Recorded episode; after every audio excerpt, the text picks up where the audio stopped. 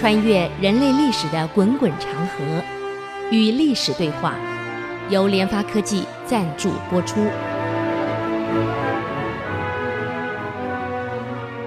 这里是 I 随之音竹科广播 FM 九七点五，您所收听的节目是《与历史对话》，我是刘灿良。那么上一次我们谈过了李清照等人，今天我们来谈谈朱熹啊。我想朱熹很多啊，我们好朋友都很熟，我们从小就听他名字。这个在国文课本里面啊，我们读的四书啊，《论语》《孟子》啊，基本上都是以朱注的为主。所以今天我们来谈谈南宋宋的这位大理学家朱熹。这个朱熹啊，字元惠。啊，是南宋以来这个影响中国学术界最大的一个学者。他生前呢，名震朝野，去世以后，他所著的书，尤其是四书集注章句这一本，成为了以后呢，元朝、明朝、清朝以后三朝国家考试，就是考进士科啊。考这一科的标准内容，也是以后的这个元明清三朝，只要学者们想要当官，想要这个进士及第，那么对不起，考试的这个这个标准本就是朱熹著的四书集注，这么了不起。那么这个内容呢，我想想必我们这个。我们台湾的学者、学生都知道，学子都知道啊。到今天，我们这个大学联考国文科目中的《论语》《孟子》，大学中庸也基本上是采朱注的为主啊。这个朱注就是朱熹的注解，所以朱熹的这个学术思想啊，是影响了中国的知识分子，整整影响了从南宋以后的元、明、清到民国，到一直到现在。七百多年了，将近八百年了，各位，我估计以后还多少会有一些影响啊，但是可能不会那么烈了，因为以后注解的人，呃，注的可能比他更好的也都出来了。那么朱熹的父亲原名叫朱松，松树的松，也曾经是进士及第，所以往往都是书香门第出来的啊。父亲嘛，也是个学者。军事基地，那么带的孩子也是这样带出来，所以多少我估计这基因上可能遗传也有关系啊。所以朱松本人就是军事基地，官呢一直到这个呃勋吏部郎啊，师勋吏部郎，嗯，相当于一个部级的一个部里面的一个大概什么师长、科长这类的啊。后来他爸爸呢朱松因为跟秦桧不合。跟秦桧的政策老是对着干，啊，秦桧很愤怒啊。有一次问朱松：“你怎么老是跟我对着干呢？”朱松说：“我是个读书人。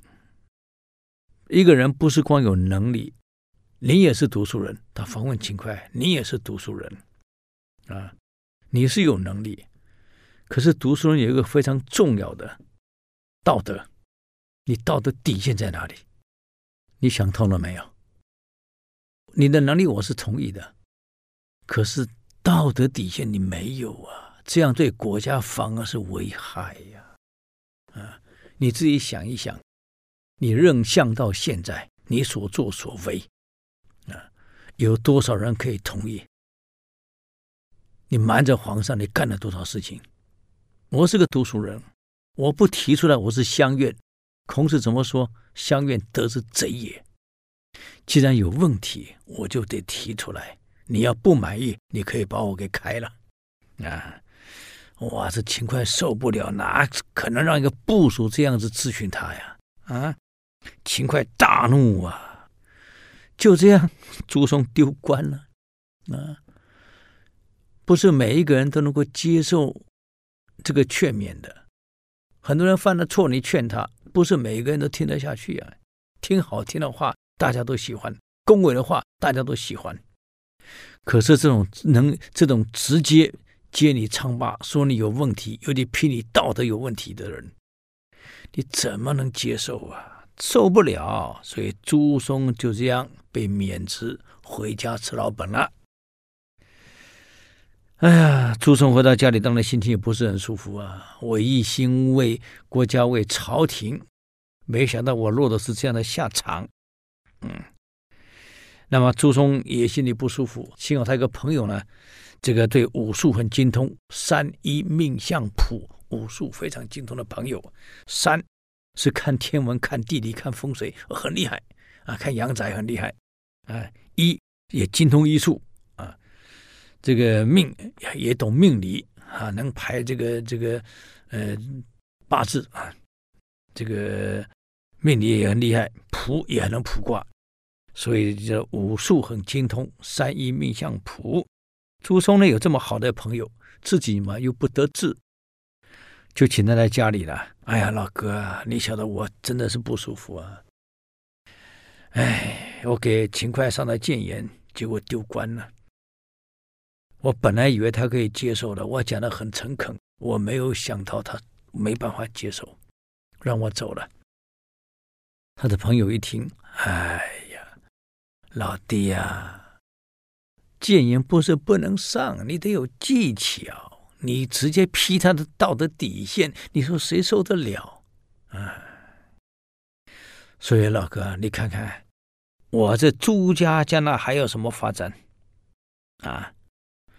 这样好了，我呢，呃，有一块地，啊，我盖的房子已经要搬进去了，而我家祠堂也盖在这个土地上，你是不是帮我看一看，我这个地风水怎么样？啊，是不是个风水宝地，能够出个大富大贵的子孙出来，帮我翻身？嗯，这个朋友啊，那行，你带我去啊，就去看了一看，哎。这个朱松看看，哎，你觉得我这个地怎么样？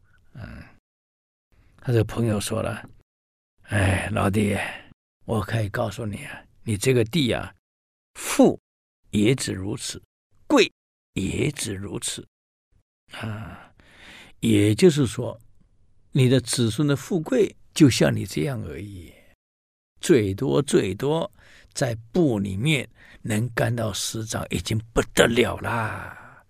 也就是你这个地呢，子孙的富贵，包括你在内，也仅止于此，所以不要太奢望了，啊，所以秦桧把你给给给开掉了，你也别难过，因为那个地就是这样，你风水就就就这样，你命就这样，啊，朱聪一听，哎，就只能这样，对，但是我告诉你，你这个地有个特征，你会生了孩子。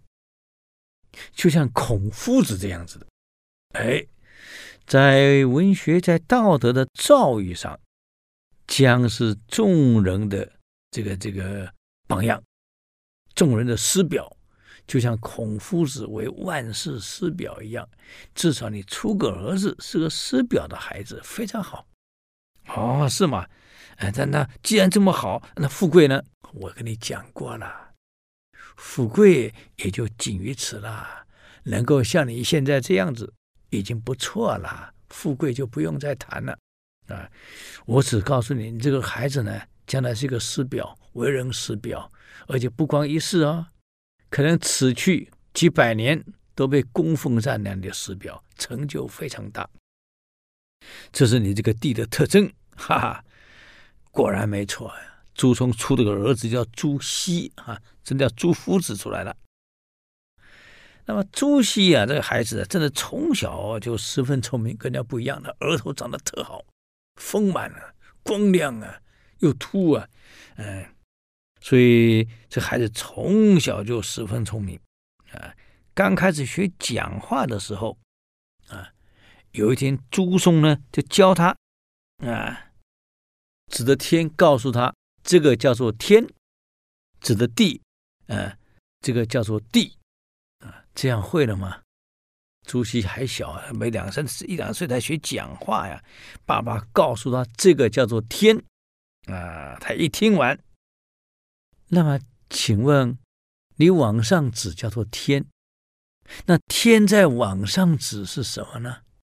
啊，我们不能说这个天就是到极限了，那还有没有个极限呢？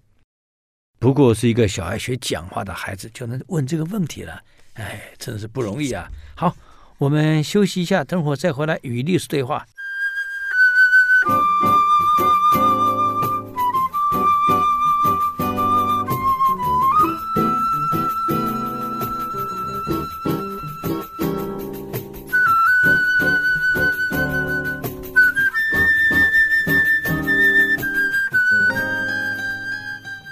欢迎回来与历史对话，我是刘灿良。刚刚讲到这个朱熹，很小，爸爸教他这个学字的时候啊，这是天，这个地，他问题就很多了。到了五六岁开始学《孝经》，古人《孝经》学的早啊，等于现在小学一年级就读《孝经》，这《孝经》很难的，是文言文的。嗯，就开始背，开始讲解给他听。所以我常常讲，一个孩子的成就啊。脱离不了关系父母的教育。个朱松这么小，就是教朱熹啊，根据古文一本一本教，一本一本读啊，一本一本让他学。所以朱熹学的比一般人学的早太多了。啊，是因为朱松反正也丢官了，没事嘛，在家里就从小就带他。所以朱熹在学《孝经》没多久。就觉得很有心得了。不过六七岁的小孩，就在《孝经》上开始批注了，拿毛笔开始批注了。啊，第一句就先批：“孝之不如此，非人也；为人子不孝，不如此，非人也。”一个六七岁的孩子，能够在《孝经》上批上这样子，就完全像个小圣人，像个小老师的样子了。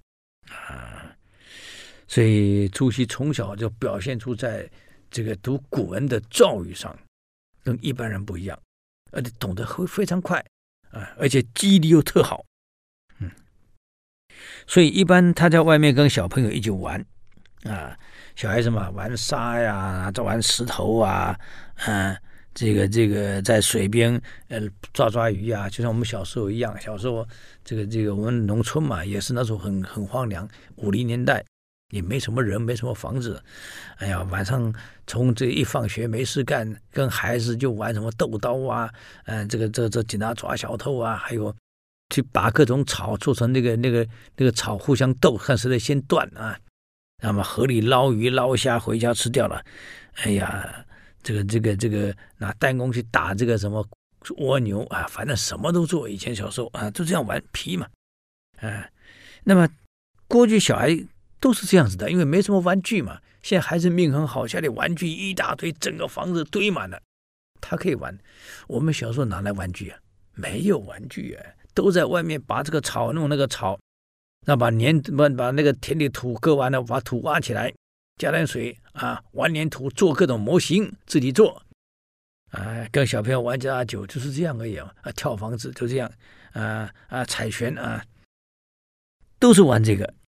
啊，那么朱熹小时候跟邻居孩子也是这样玩。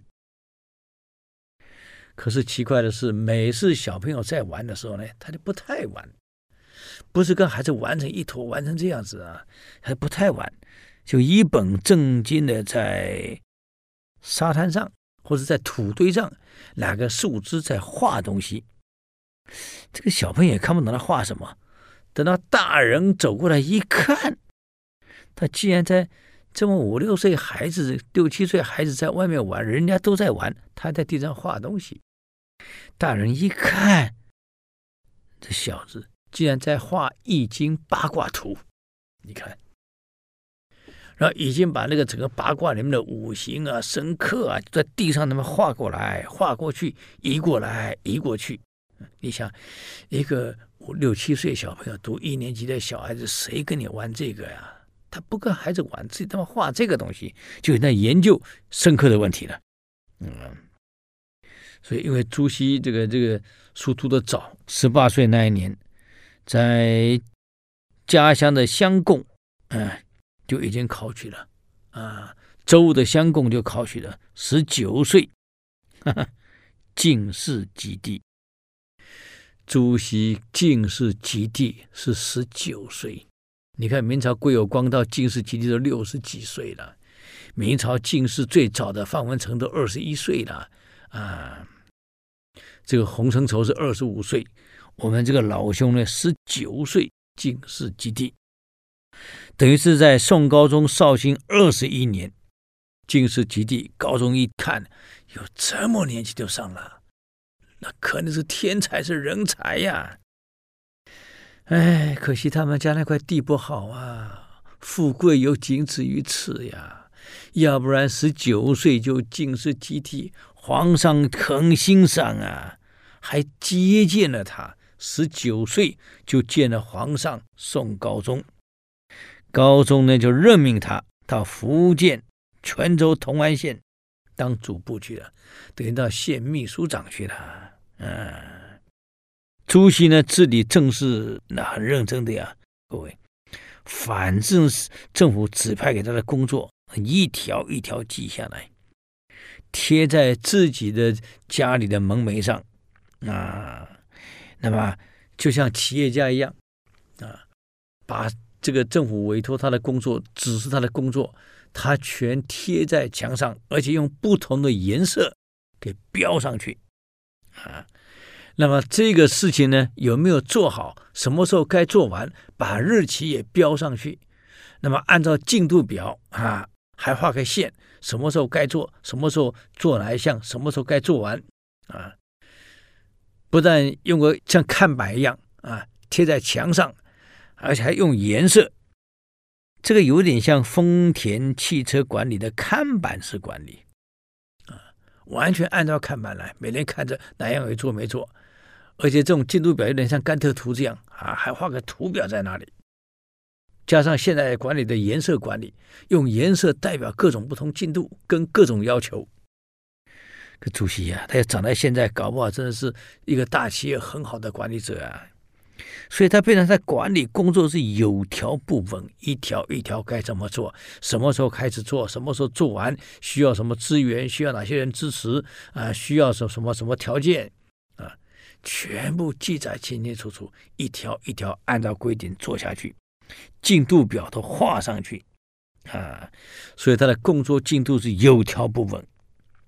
因此他在做这里呢，整整做了三年啊，名誉非常好，做得非常好啊。但是朱熹呢，坦白讲啊，他父亲那个弟子呢，可能也是影响。他对当官兴趣其实没那么大，各位，他只想读书，只想做研究。所以就给皇上上了一篇一本奏折，啊，这个奏折呢，就是请求这个试录，这是宋朝这个官场上一个特别的一个制度，试啊，这个这个国之试为试与荣的试，录是是这个福禄寿的禄，所谓试录呢，嗯，也叫辞录啊。祠堂的祠，所以这个试录呢，在宋朝又叫辞录，叫祠堂的祠。这个俸禄的禄又叫辞录，是宋朝的一种特别的一种制度，别的朝代没有啊。这个制制度是很有意思的，就是政府呢，呃，建立了一些道观啊，政府呢，建了一些道观，那么道观里面呢，就安置了一些从政坛上退休下来的人。他就是道观里面呢做学术的研究，讲是讲道观呢，其实等于这个学术研究中心啊，但是他用道观的形式把它摆在里面。那么这个官员退休下来以后呢，就在里面，我不在政府任职了，我退了，呃，俸禄照领，但是你必须要到观里面来做一些研究啊，做一些学术研究，这个叫做慈禄啊，祠堂的祠，俸禄的禄。那么朱熹呢，就要求这个东西。就皇上给批了，各位，这个高宗一看，居然同意了。哎，十九岁就进士及第，啊，学问这么好，又这么能读书，那么如果就到去领个慈禄去做学问，给国家将来多栽培点人才，也没什么不好嘛。不一定每个人上了科举就一定要当官。这高宗想想也挺好的，所以就奉准了，他可以领辞录啊。所以就这样子，他在里面做一直到高宗绍兴三十二年，啊，这个高宗走了，他的儿子孝宗继位。这个孝宗不是亲生的，那么高宗的儿子不是亲生，怎么来的？哎，以后我们留一个专题来介绍一下，他这个这个这个后面几个皇上是怎么出现的，我们去介绍一下啊。好，那我们再休息一下，等会再回来与历史对话。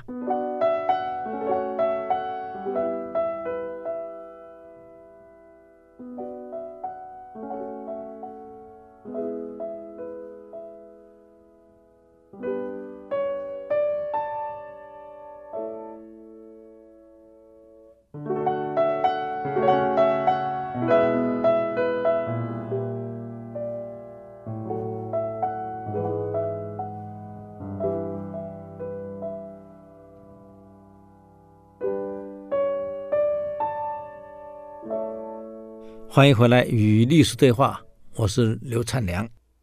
那么我们刚刚讲到绍兴三十二年（一一六二年），呃，让位给这个孝宗啊，啊，内禅的制度，就是他还活着，但位置就先让给儿子了啊。那么高宗在位了三十六年，啊，这个坦白讲啊，他这三十六年也很很辛苦啊。他爸爸徽宗、哥哥钦宗相继被金俘虏。自己一个人呢，跑啊跑啊跑啊，跑到了这个这个江南来，总算把大宋的这个国运呢接下来了。但从此又偏安在江左，反共是没机会了，因为武力不行，所以也只能安顿在江南啊。说难听叫苟且偷生啊，啊，偏安江左，也只能过这日子了。但至少高宗这。在位这几年，真是饱经各种战乱啊，饱经各种忧患呢、一个人啊，负刺激太多了，加上膝下又没有亲生的儿子，高宗没孩子。那么你想想看，上面交给我的是一个烂摊子，我下面又没有亲生的孩子，所以高宗的为政呢，这三十六年来。非常消极，他不想再打仗了，啊，只想好好安定过日子了。能议和就议和，再打国家也没钱呐，而且我还得流离失所。万一再打输了，我逃哪里？我已经从开封往南逃，过江逃到这个这个这个杭州了，到浙江了。如果万一再打输了，我逃哪里呀？所以高宗变成非常的消极。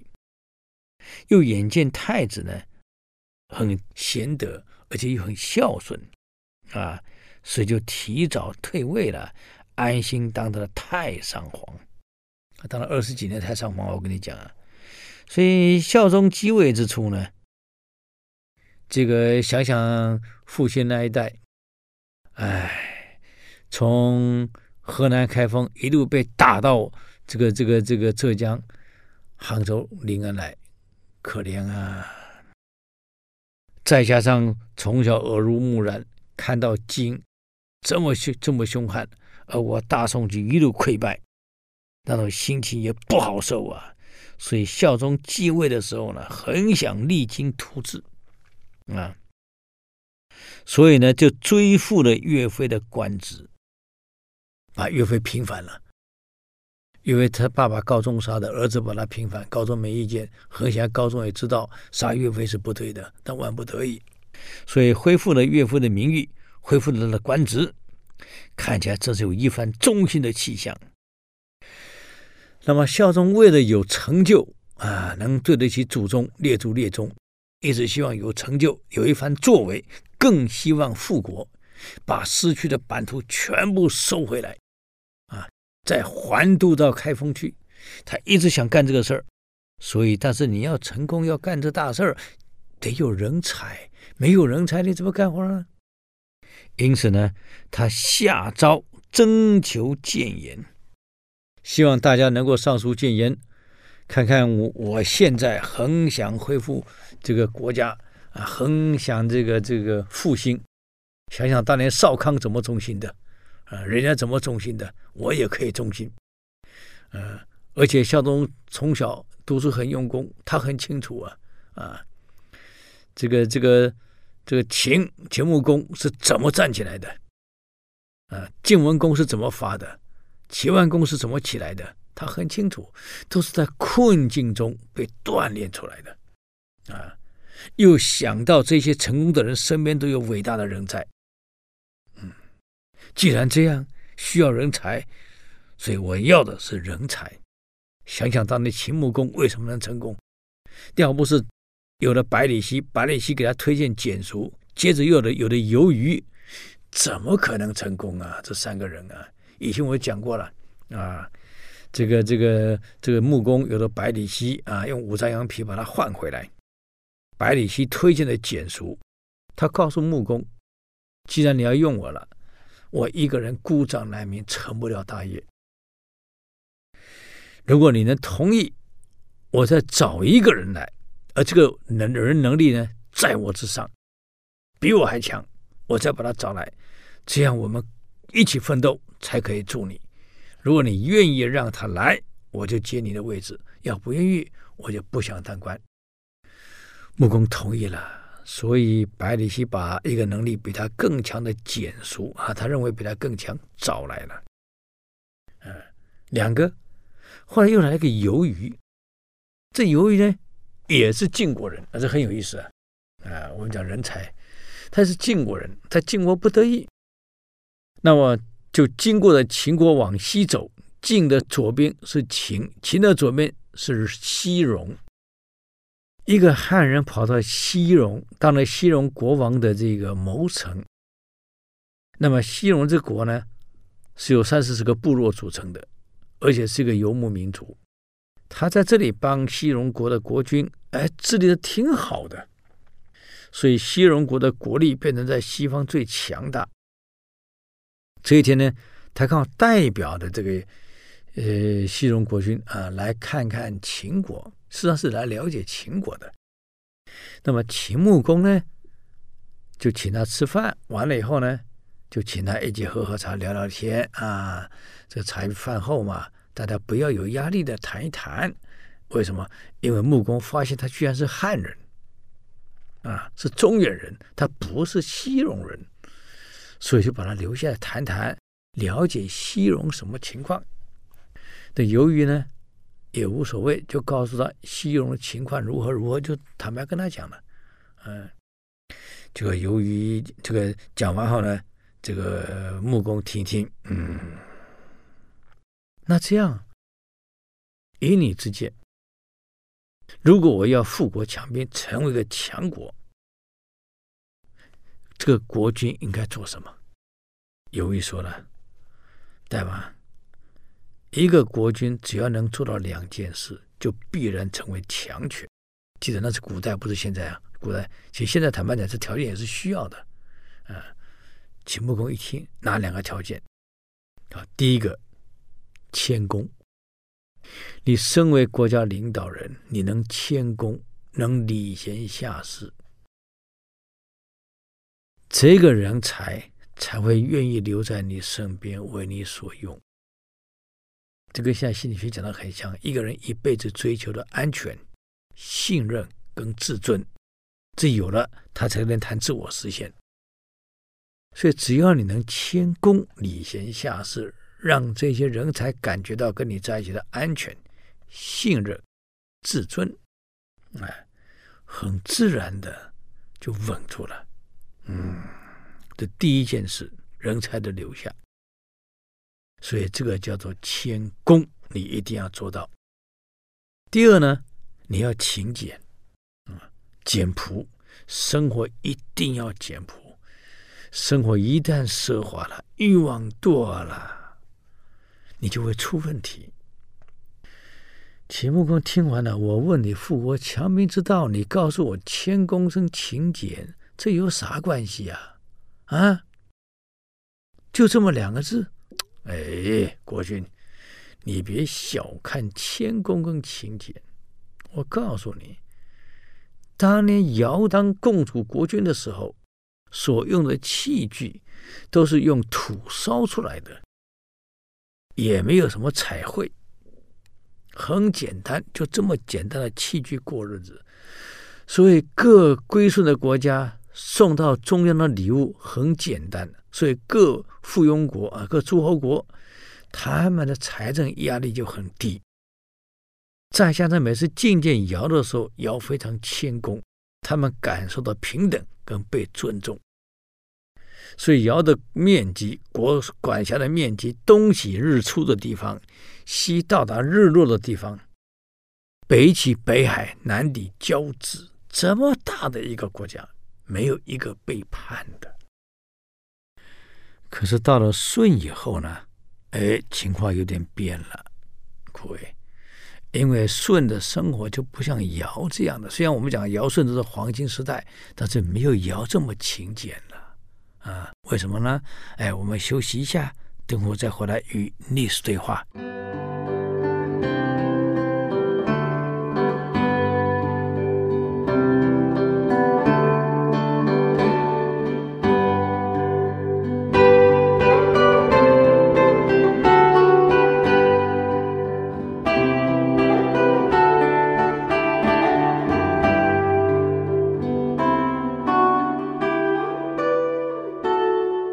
欢迎回来与历史对话，我是刘灿良。刚刚讲到舜啊，已经到舜了。可是你要晓得呀，大王，舜就不像尧这样的，生活就比尧奢华多了。用土烧出来的陶土烧的粗糙的碗盘餐具，已经不能满足舜的需要了。他改用了从山林里面砍的木头。用木头呢做成美丽的碗、盘啊，还有杯子。这个木头做完，还还用砂纸把它磨得光亮平平的，不能有锯子的齿痕、刻的齿痕，磨得光亮平滑。然后呢，再涂上油漆，再上漆，感觉很漂亮。所以舜的生活就奢华了一些了。这样各国呢对他的贡品费用就增加了，所以背叛的国家就三二十余国了。啊，到了禹以后呢，那就更厉害了。啊，禹呢不但要求这个碗盘餐具一切需要有彩色以外，还得有花纹，碗里面要用红色的。碗外面用黑色的，再加上花纹啊，所以下雨啊就过得更好了。不但有花纹啊，还得有雕刻的东西啊。你想想看，还得有雕刻的东西。所以这样一来，各国要供给下雨的各种用具，现在只是讲餐具，其他不算啊。所以各种用具是越来越名贵了，所以负担越来越重。所以就三四十个国家背叛了，不再成功了，反了。到了商汤以后呢，哎，不只是光木的东西、土的东西，还加上铜的东西，各种用具啊，各种鼎、各种这种餐具都用铜的了，酒杯用铜的了，而不是不光铜，还得铜上有雕花。这铜雕不容易呀，各位啊！你看古代的铜雕，手工哪里那么好做啊？所以你还有它的席子做的草席，边需要用丝来滚呐，各位。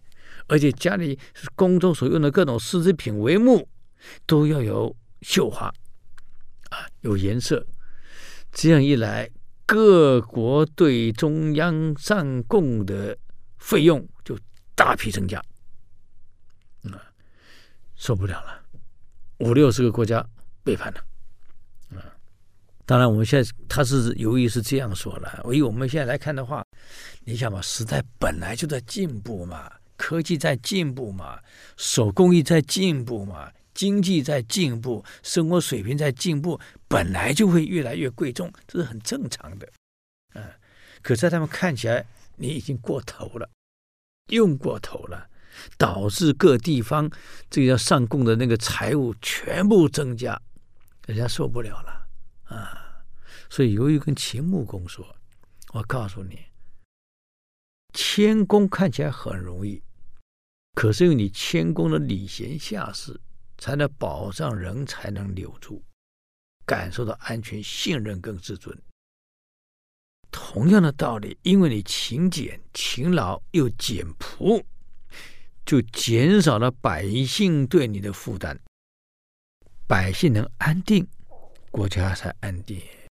你别忘了，百姓是水呀，啊，皇上您是舟啊，水载舟，水也覆舟啊。这钱穆公拍了一下桌子啊，我听懂了，我明白了，谦恭、简朴，作为一个领导人，太重要了。把鱿鱼送走了，送回他的宾馆，马上召见了百里奚简叔的这批人。他说了：“我听说邻国有圣人，那么对周边的国家，对我们来讲就是灾难呐、西戎国就在我们隔壁，居然出了个鱿鱼这样的圣人，再帮他管理国家。”你想这样对我们秦国不是个灾难吗？你们得想个办法呀！嗯嗯，这个内史呢就想一想了，内史廖就想一想了啊，有个内史廖他说了：“国君，我倒有一计。这个西戎国王啊，在我们西边，处在荒地边境。”以游牧为生，所以用的东西非常粗糙，没有用过我们中原精细的好东西。啊，不如这样，他也没听过中原的美好的音乐，没见过我们中原有气质的美女。他在牧区，牧区女人都很粗犷的啦。哎呀，啊，没有什么气质。你只要挑选美女。这美女一定要能歌善舞，又能玩各种乐器，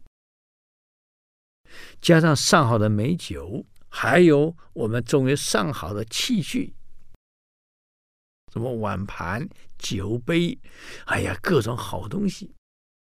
国君，你就送去，送给西戎国王给他享受，然后找个理由说，由于没有办法这么早回去，啊，暂时留在这儿。晚个半载再回去，这样让西戎国王沉迷在女色、酒色财气里面，又听不到由于的谏言，啊，等他已经习惯了，再让由于回去。等由于回去一看不顺眼了，不对呀，一定猛上谏言。可是西戎王已经沉迷于这个了，不能自拔，谏言一定听不下去。我看由于这个人，啊，一旦谏言听不下，必然离开西戎国。那么他离开西戎国会去哪里？他回他的国家母国晋国呀。要回晋国要经过秦国。大王，您到海关把他接进来，啊，拜为上大夫，那不就人才留在我们这儿了吗？嗯，好办法。就这样，由内史廖当使者，带着十六位美女、乐师，还有各种的美丽器材、美酒，就这样到西戎去了，送给西戎主啊，作为我们秦跟戎友好的礼物，使节团也送来了。然后再告诉戎王说，由于呢，啊，因为家里有点事儿啊，临时赶不回来，要我们转达啊，他可能得留个呃这个一年半载再回来。这戎王同意了啊。这戎王你看，在西戎这地方没有看过中原这么有气质的美女，一看醉了，哎呦，而且又善于歌舞，这一跳，哎呀，啊，婀娜多姿。身体又柔软，看了这个戎王是，哇，这太高兴了。这酒一喝，那比他们边境的酒好太多了。加上很多器械，哎，什么这个这个这个器皿啊，很多好东西。这个杯子也漂亮，碗也漂亮，盘也漂亮，太高兴了。嗯，就天天享乐。就这样，半年后呢，这个西戎国的他们是游牧嘛，哎呀，这个这个家畜死亡过半啊，没人管啊，国国王不管呐、啊，整天在游乐，沉迷在旅社里面。八个月后，游鱼回来了，一看怎么这样子呢？啊，大王，你怎么这样子呢？啊，我不是跟你讲过了吗？酒色财聚会亡国的呀！劝，可是龙王已经习惯了，你把他拿走，他活不下去了啊！所以根本就不听这个游鱼的。游鱼上谏了半天，人家龙王不听呢。一个有骨气的读书人就这样。既然这样，我留下来有什么意义呢？算了，不如归去吧。算了，回家吧。就这样要回晋国了。经过秦国，秦穆公出城把他迎进来，亲自接他。哎呀，有一被感动的不得了啊！就这样，秦王拜他为上大夫，留下来了，造成了这个百里奚剪出。由于铁三角，在辅佐穆公。所以没有人才怎么能成功呢？啊，所以这个孝宗也敢于这一点，所以下诏求贤啊啊，结果如何呢？我们这留到下周给各位继续介绍。呃，这个除夕了啊，如果对我们的这个节目有什么建议，请到 i c c 音网站留言。我们的网址是 triple w 点 ic 九七五点 com，与历史对话。我们下周再见，谢谢。以上节目由联发科技赞助播出。